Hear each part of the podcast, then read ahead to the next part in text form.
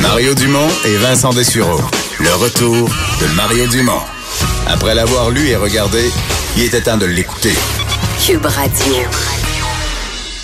On est de retour euh, pour euh, parler du euh, procès de Michel Cadotte. Vincent, on, on, arrive à la toute fin. Oui, les membres du jury qui sont séquestrés dans ce, ce procès qui a été quand même très suivi un peu partout à travers le Québec, lui, qui est accusé d'avoir tué par compassion sa femme atteinte d'Alzheimer. donc, deux verdicts possibles, meurtre au second degré ou homicide involontaire, c'est la décision qu'aura à prendre le jury. On en parle tout de suite avec Mathieu Bellumeur qui a suivi ça. Bonjour Mathieu. Bonjour Mario. Comment on résumerait les, les, les, derniers moments qui ont les plaidoyers, les derniers moments avant que le jury soit réuni, euh, enfermé? Ouais, il y a eu deux, deux plaidoiries, évidemment, de la défense et de la poursuite, les directives de la juge Hélène Salvo. Euh, essentiellement, dans cette histoire-là, euh, c'est l'histoire de Michel Cadotte qui, le 20 février 2017, arrive au CHSLD, selon la preuve qui a été entendue, et là, il est en colère parce qu'il voit que sa conjointe, Jocelyne Misotte, est dans son fauteuil gériatrique, elle est attachée. Il n'y a pas l'appui-tête qui devrait lui soutenir la tête parce qu'elle penche toujours d'un côté. Euh, et là, il est en colère, il va la faire manger et au moment où il vient pour la coucher, pour la mettre dans son lit pour la sieste, la tête ne cesse de lui glisser. Il prend l'oreiller et il l'étouffe. Il admet les faits, il admet que c'est lui qui a pris l'oreiller, qui l'avait euh, parce qu'il ne voulait plus, dit-il, la voir souffrir. Maintenant, le débat et la question centrale qui est au cœur des discussions, on l'imagine, des membres du jury, Mario, c'est de savoir est-ce qu'il avait l'intention spécifique de commettre un meurtre ou pas?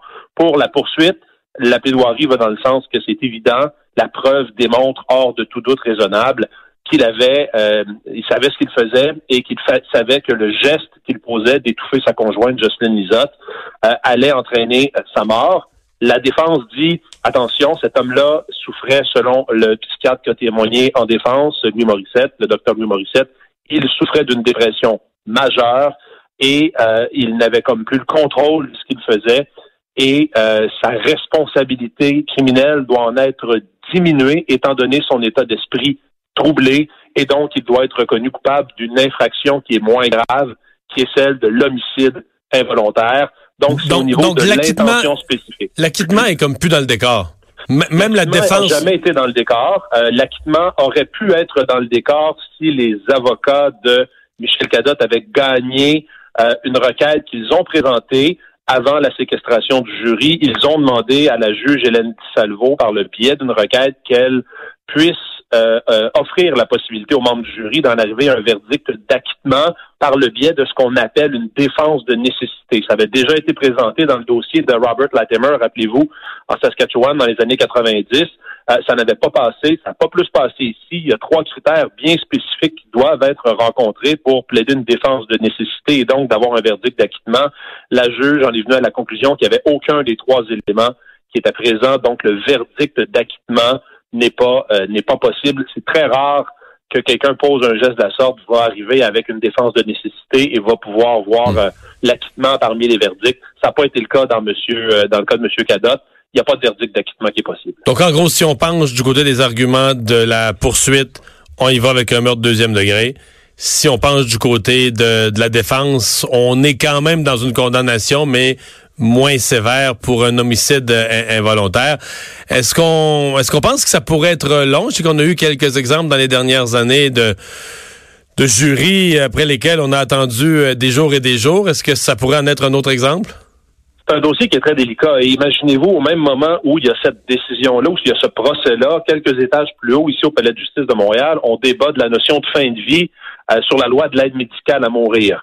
Euh, on est dans le contexte aussi où, vous le savez, vous êtes dans l'information, Mario, on a beaucoup parlé des problèmes en CHSLD, les coupures dans le réseau de la santé, euh, le manque de, de, de, soins, de personnel pour donner les soins.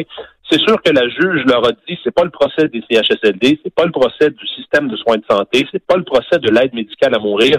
C'est clair que, imaginez-vous, 12 citoyens, 12 personnes, euh, 8 hommes, 4 femmes qui discutent forcément ces notions-là, la notion également euh, très émotive là, du, meurtre par compassion, même si légalement un meurtre par compassion, ça n'existe pas, ça va venir alimenter les discussions, on veut, veut pas, on l'imagine. Alors, ça pourrait effectivement être long, même s'il y a une seule question en litige, elle est complexe parce que c'est de juger de l'état d'esprit de Michel Cadotte au moment où il a posé le geste qu'il a posé le 20 février 2017. C'est pas une question qui est simple à trancher. Il y a eu des batailles d'experts dans le cadre de la présentation euh, du, du, procès. Et, et, comme ça, arrive souvent, et comme ça arrive souvent, il y a eu des batailles d'experts autour de cette fameuse question de, de tout l'état mental, la santé mentale, l'état de, de, plus ou moins de, de, crise ou de détresse, euh, ce qui est pas la première fois dans un procès, mais à chaque fois, ça amène les jurés dans une appréciation. Euh, ils sont pas eux-mêmes ni psychologues, ni psychiatres, ni spécialistes de, l'esprit humain, mais ils doivent aller néanmoins jouer dans, dans, les, conclusions de ces séances, de ces séances-là. là. Ah, c'est clair, c'est clair, parce que d'un côté, on a un psychiatre qui nous parle d'une dépression majeure, du fait donc euh, qu'il avait un état d'esprit troublé, fragilisé à ce moment-là, et de l'autre côté, on dit euh, non, il n'est pas perturbé avant, il n'est pas perturbé pendant, il n'est pas perturbé après. Il y avait peut-être certains troubles, peut-être comme des troubles de la personnalité, une humeur dépressive, conséquence de l'alcool qu'il avait consommé en grande quantité la veille, puis la dépression qu'on lui avait diagnostiquée il y a quelques années auparavant, en 2013, ben, le médecin de famille s'était gardé une porte de sortie, il prenait des médicaments, mais c'était pas assez fort, il n'avait pas demandé d'aide récemment psychologique. Donc, c'est pas évident, mais il y a tout l'ensemble aussi euh, de la preuve qui a été présentée, le témoignage d'accusé, le témoignage de, de, des gens qui étaient près de lui, qui peuvent donner matière à réflexion aux membres du jury, mais c'est clair que c'est une question qui est pas simple. Et surtout, euh, on parle pas d'un meurtre euh, sauvage, de plusieurs coups de couteau ou quoi que ce soit. Donc, c'est quelqu'un pour qui, d'emblée, certains pouvaient avoir de la sympathie de voir cet homme-là qui était seul à s'occuper d'être aidant naturel auprès de sa conjointe qui était jeune. Elle avait 60 ans quand elle est morte qui a dépéri de façon fulgurante, euh, qui était complètement déconnecté de la réalité, euh, étant donné sa maladie. Donc, c'est clair qu'il y, y, a cette notion-là aussi qui vient, qui va certainement jouer dans les délibérations, même si les membres du jury doivent se fier au droit et à la preuve devant eux. Il y a des notions comme ça, très, très humaines, si vous voulez, qui vont euh, faire partie certainement des, des délibérations. Là. Excellent résumé. Merci beaucoup, Mathieu. Ça fait plaisir. Au revoir. Au revoir. Tu sais que comme juré, là, mettons que tu. Je sais que les, les juges les, les, les, amènent dans un entonnoir là, sur les points de droit pour pas qu'ils laissent aller leur cerveau toutes sortes de réflexions. Tu sais, oui. font, Ils sont guidés très. Oui, mais quand même, tu peux pas t'empêcher de penser que c'est comme. T'as tort. Moi, je trouve que t'as tort dans les deux jugements. C'est-à-dire que. D'un côté, tu dois te dire, ben, si on n'est pas assez sévère, là, on peut pas, on peut pas envoyer comme société un feu vert que, bon, ben, regarde, si t'as du, si t'as un proche qui souffle, là, tu sais.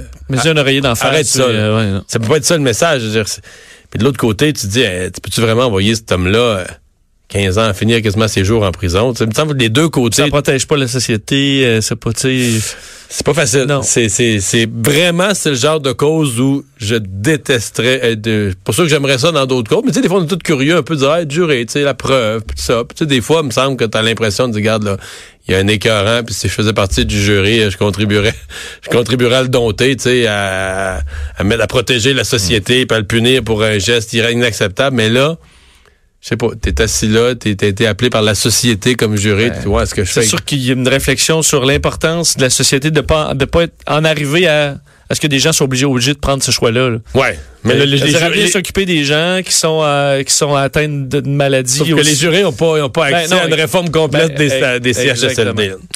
On va aller à une pause. Dans un instant, le boss de Vincent.